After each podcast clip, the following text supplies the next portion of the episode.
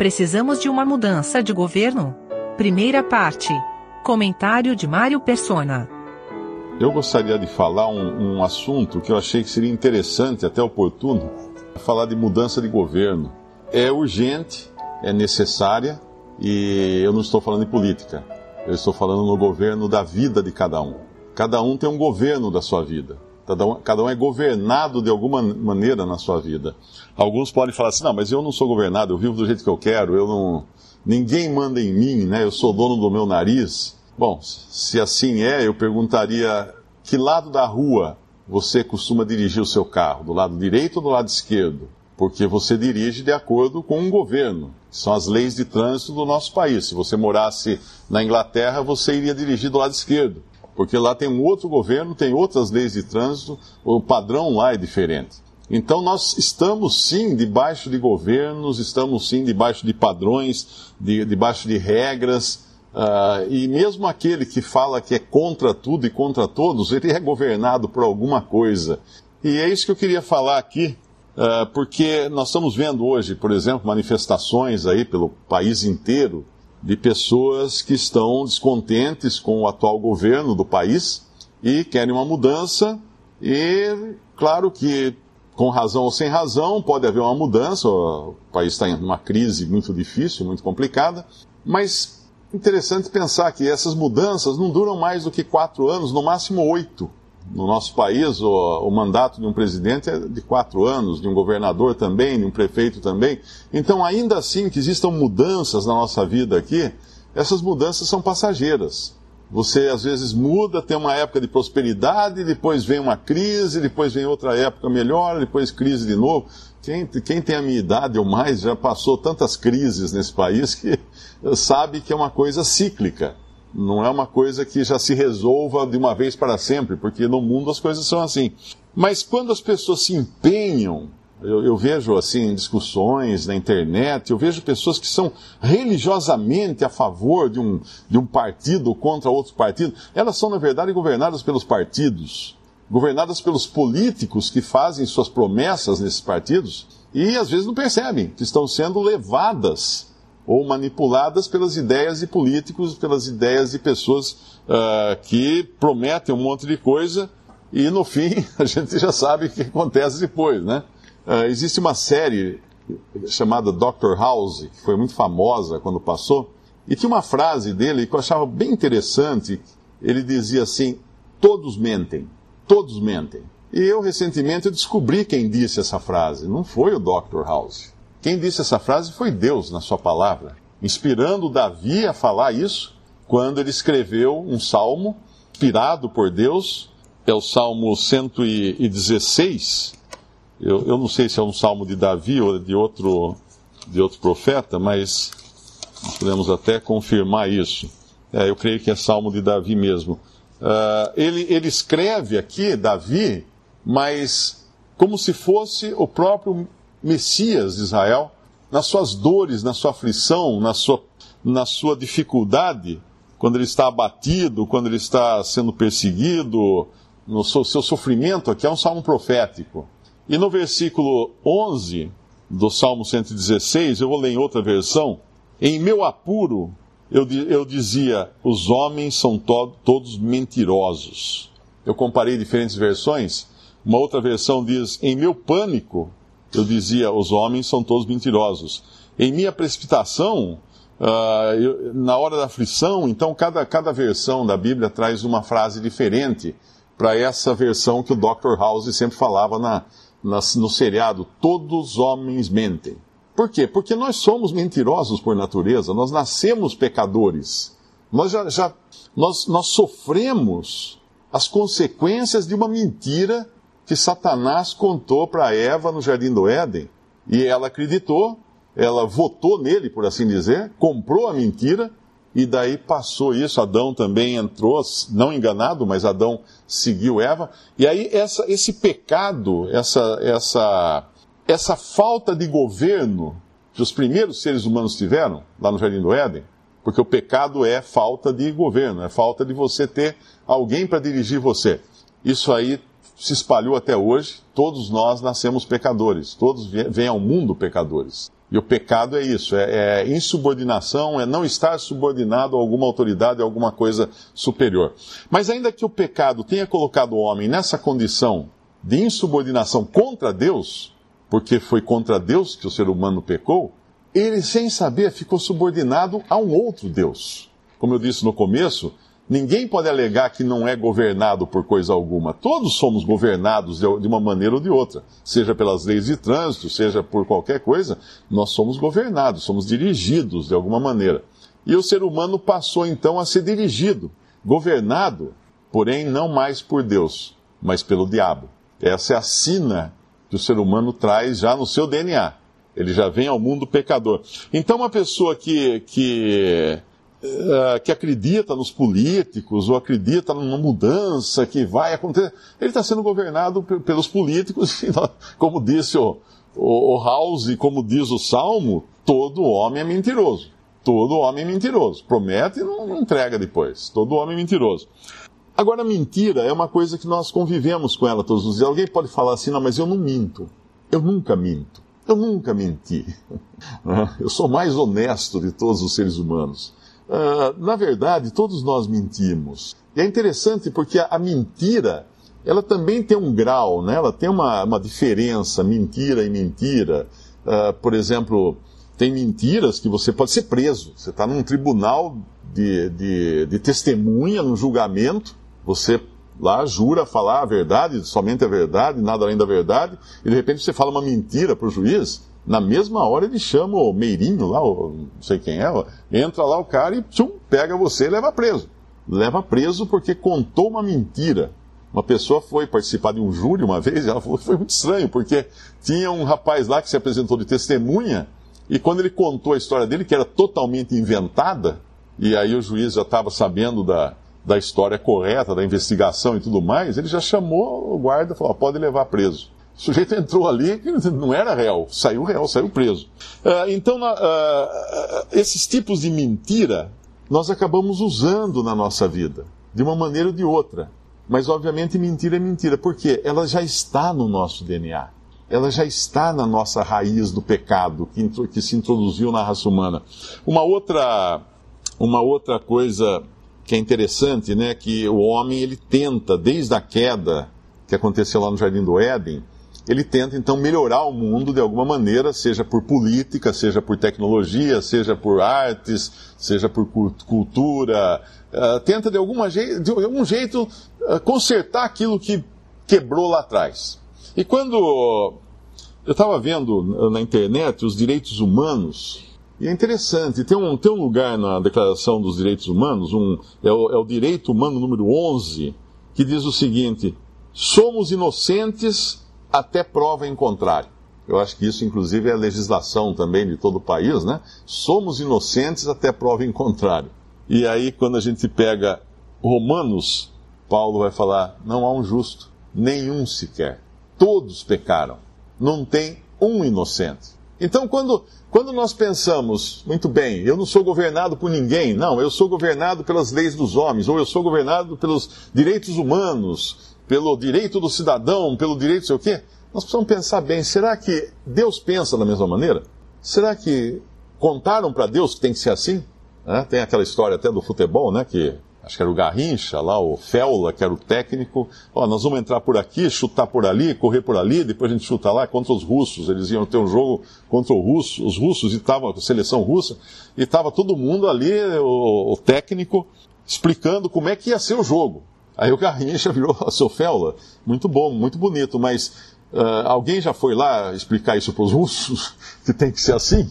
Porque não adianta a gente criar coisas maravilhosas, ideias fantásticas, se Deus diz o contrário. Então, se eu digo que não há ninguém mentiroso, até que prove o contrário, Deus fala assim: é todo mundo mentiroso.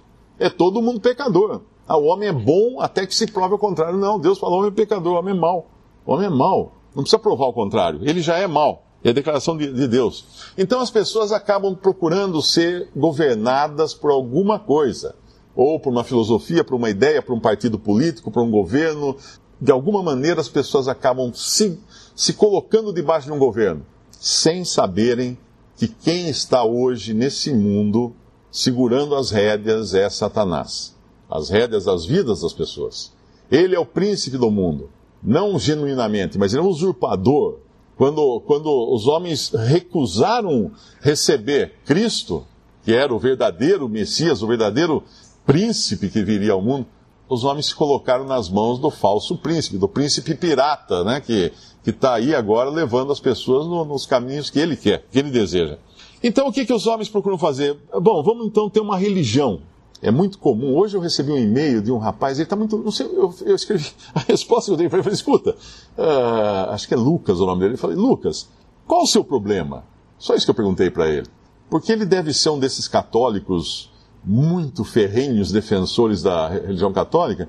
E quando ele escreveu a primeira vez perguntando algumas coisas da Bíblia, eu respondi, como eu respondo para todo mundo. E, mas aí ele começou a mandar textos e mais textos e mais argumentos e mais. Aí eu não tenho mais o que responder. E hoje ele escreveu lá: Ah, Mário, tá difícil você recalcitrar contra os seus aguilhões, né? Ele tá. Ele, ele, eu falei, amigo, qual o seu problema? Qual o seu problema? O que, que, que você tem? Na verdade, é uma pessoa uh, dirigida pela sua religião. E é seguro ser dirigido por uma religião? Será que é, é bom você colocar as rédeas da sua vida nas mãos de uma religião? Porque uma religião não é nada mais do que um partido político. É um grupo de pessoas que se reúnem, determinam certas leis, regras, tradições, e aí outros são os, tem o clero lá em cima, né, que dita as normas, e os leigos lá embaixo que obedecem uh, essas normas. É interessante que nós encontramos nos tempos do Senhor Jesus aqui na Terra, nos Evangelhos, ah, uma religião muito bem montada, muito bem estruturada, que era o judaísmo. O judaísmo era uma religião dada por Deus, nunca devemos nos esquecer disso. É a única religião que Deus criou, o judaísmo. Nenhuma religião, nenhuma outra religião, budismo, islamismo, uh, qualquer ismo que tem por aí, Deus não criou.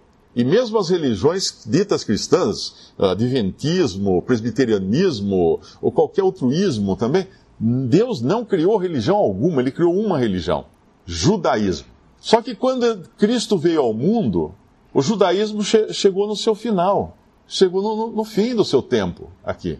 Porque Cristo veio para salvar o, o homem e, e, colocar fim a tudo aquilo que, a, toda aquela, aquela máquina, aquela organização do judaísmo, aquele ritual, aquele templo. Deus, até para mostrar que tinha acabado, Deus permitiu que o templo fosse arrasado. Arrasado completamente, não deixar pedra sobre pedra no ano 70 da era cristã, para não ficar nenhum vestígio. E ainda assim os judeus insistem até hoje em guardar sua religião, em fazer seus cerimoniais, mas eles não podem fazer seus sacrifícios. Por quê? Porque não tem o templo mais, eles não podem fazer sacrificar fora do templo. Então eles estão se guardando ainda para sacrificar, mas eles não podem agora. Então eles fazem as coisas mais cerimoniais da tradição judaica. No tempo, no tempo do Senhor Jesus havia um grupo de pessoas, haviam diferentes grupos que eram do judaísmo. Você tinha os fariseus, os saduceus, e, e tinha outras divisões menores, essênios, e todos eles de uma forma ou de outra, se, não, não, concordavam entre si. Né? Por exemplo, os saduceus, a gente sabe que eles não acreditavam no mundo espiritual, não acreditavam na vida após a morte, uh, não acreditavam um monte de coisa, não acreditavam em anjo, um monte de coisa. Os fariseus, por sua vez, eram os mais apegados às escrituras. A lei de Moisés e as escrituras dos profetas do Antigo Testamento. Quando a gente fala escrituras, são uh, os livros do Antigo Testamento, que os judeus utilizam até hoje, e está na nossa Bíblia chamada Antigo Testamento. Claro que eles não chamam de Antigo Testamento, porque eles não têm o Novo Testamento. É, mas ah, dentro dessa, desse judaísmo, os fariseus eram os mais radicais. Eles eram bastante radicais na maneira como eles encaravam a religião judaica. E com isso eles se achavam bastante justos também. Eles tinham, eles, eles, eles tinham a autoridade das escrituras, que eles consideravam certo, né, a lei e os profetas, e os salmos e provérbios e tudo mais. Uh, e eles consideravam também a autoridade da tradição. E aí entrava o problema. Porque a tradição era coisa de homens, os seus costumes. E muitas vezes os seus costumes iam de forma contrária às próprias escrituras, mas daí prevalecia a tradição. A tradição dos, dos rabis, dos mestres de Israel, era, era então considerada válida. É interessante que hoje existem muitas religiões que fazem o mesmo, se dizem cristãs, aceitam a Bíblia como palavra de Deus, porém tem uma tradição. O catolicismo é uma delas. No catolicismo você tem a Bíblia e a tradição dos santos padres ou do colégio, do colegiado de padres, não lembro como é que chama a coisa. De qualquer maneira, tem a tradição. Em caso de discrepância, quando a, a tradição e a Bíblia não concordam, o voto de Minerva é da tradição, fica valendo a tradição. E outras religiões cristãs fazem isso também. Agora, se nós quiséssemos ser religiosos e ser guiados por uma religião, então vamos falar assim, então vamos ser um fariseu. Vamos ser um fariseu. Não no sentido, a gente hoje usa fariseu no sentido pejorativo, né? Mas não precisa nem usar no sentido pejorativo. Vamos ser como eles, rigorosos em seguir a lei, em seguir os mandamentos e tudo mais, e até em seguir as tradições. O problema é que eles eram hipócritas. E hipócrita é fingido, né? Hipócrita é aquele que quer parecer ser o que não é. E não sou eu que digo que eles eram hipócritas. É o próprio Senhor Jesus que diz, não uma vez, mas pelo menos no Evangelho de Mateus, ele diz sete vezes. Ele chama os fariseus sete vezes de hipócritas. Sete é um número de uma coisa completa na Bíblia, uma coisa perfeita e completa. O número sete representa isso. Sete vezes Cristo chama eles de hipócritas. A gente vai encontrar isso em Mateus capítulo 23, Evangelho de Mateus, capítulo 23, a partir do versículo 13.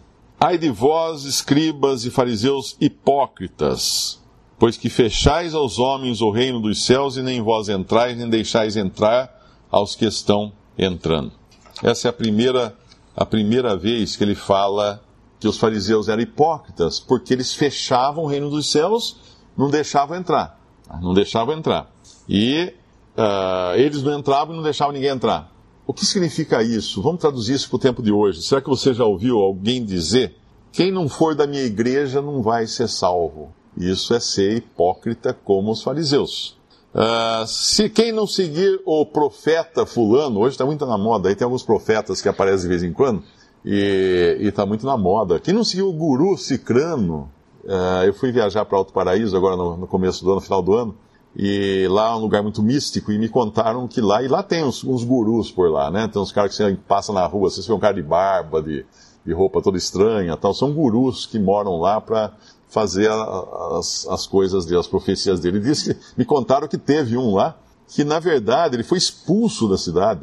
População se juntou para pegar o cara mesmo, para dar uma surra nele, porque descobriram que ele não era guru coisa nenhuma, ele era um sem vergonha que ia, ia, lá e seduzia as mulheres da cidade, né?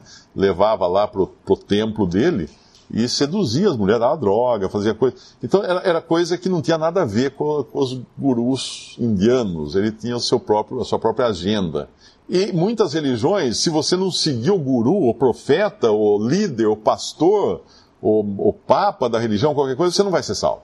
Ai de vós, escribas e fariseus, hipócritas Agora, uma outra vez que ele chama de hipócrita, no versículo 14, ele fala: Ai de vós, escribas e fariseus hipócritas, porque devorais as casas das viúvas sob pretexto de prolongadas orações, mas por isso sofrer, sofrereis mais rigoroso juízo. O que seria alguém que devora casa de viúvas? Hoje existe muito disso. Existe muito disso. Viúvas, às vezes, têm bens e não têm filhos não tem herdeiros. Existem igrejas cristãs, né, denominações cristãs, que os pastores adoram encontrar viúvas assim. Então eles visitam, eles dão maior cuidado, uh, às vezes fica até torcendo para morrer logo, né? Porque elas, elas eles acabam convencendo elas para doar os bens, para colocar na, a, como, como herdeira a denominação. E isso não só no, no meio evangélico, no meio católico também. Uh, muita, eu, eu trabalhei no, num banco, eu trabalhava para abrir, para encontrar imóveis pra, no Rio de Janeiro, para abrir agências para esse banco. E uma vez eu fui negociar com a Cúria Metropolitana do Rio de Janeiro, um prédio que tem um prédio só escritórios da Cúria, porque eu não sei se vocês sabem, o Rio de Janeiro pertence à Igreja Católica. Ah, desde os tempos do, do descobrimento, são Sebastião do Rio de Janeiro ficou gravado como sendo pertencente à Cúria Metropolitana do Rio de Janeiro. Assim como a faixa da Marinha é pertencente à Marinha. E o subsolo da, do Brasil é pertencente ao Estado. É, você vai comprar uma casa na, na, praia, você tem que pagar um laudeme, eu não sei como é que chama. Tem que pagar uma taxa para a Marinha. Porque, em última instância, a Marinha pode falar assim: não, nós vamos precisar da, da praia. Então, não é totalmente seu. Uh, e assim é com, com a, o, todo aquele centro, toda a cidade do Rio de Janeiro. E, além disso, eles têm muitos imóveis. Eles têm muitos imóveis. Eu, indo lá e conversando com o advogado deles, ele começou a contar como é, por que, que eles tinham tanto imóveis, por que a Cúria Metropolitana do Rio de Janeiro tinha tantos imóveis, casarões, prédios inteiros, terras, terrenos, por causa de heranças. Viúvas, principalmente, porque a mulher sempre dura mais que o homem, né? O homem vai primeiro, passa tudo para a esposa, fica tudo para a viúva. Aí a viúva morre, não tem herdeiro, vai para quem? Vai para a Cúria. Então, devorais as casas das viúvas. Agora dá para entender melhor qual é o contexto desse devorais as casas das viúvas. É ficar lá para ver se ela põe no, no na, na, herança, no testamento. Aí no versículo 15, ai de vós, escribas e fariseus, uh, hipócritas, outra vez no versículo 15, pois que percorreis o mar e a terra para fazer um prosélito, e depois de o ter desfeito, fazeis filho do inferno duas vezes mais do que vós. O que é fazer um prosélito? É ganhar alguém para a religião. Não é pregar o evangelho, não é levar a verdade, porque isso é. O Senhor Jesus mandou ir, ir por todo mundo, pregar o evangelho, levar a verdade da salvação pela fé em Cristo. Mas é diferente você levar a verdade da salvação pela fé em Cristo e você levar a mentira da salvação pela membresia de uma religião. Fazer membros fazer membros, trazer pessoas para colocá-las dentro de um redil, dentro de um curral da religião. Isso não existe na Bíblia. Existia no judaísmo. O judaísmo era realmente o, o curral, né, o, o aprisco, onde ficavam guardadas as ovelhas de Israel. Mas lá em João 10, uh, o Senhor conta uma parábola, ele fala do bom pastor que vem e tira as ovelhas e leva a pastar para fora. E elas deixam de ser mantidas seguras e unidas por um, por uma, um muro ou uma cerca, e agora elas se, se mantêm unidas em torno de um, do bom pastor, de um só pastor que é Cristo. Mas voltando aqui então, esse é o outro, o outro hipócrita que o Senhor Jesus fala, que é são pessoas que tentam fazer ganhar membros para a sua igreja ou para a sua religião. Isso é totalmente errado, porque Deus não tem uma religião no mundo hoje. Ele deu uma pessoa para salvar, Cristo. Pregar Cristo, sim. Pregar religião? De maneira alguma. De maneira alguma.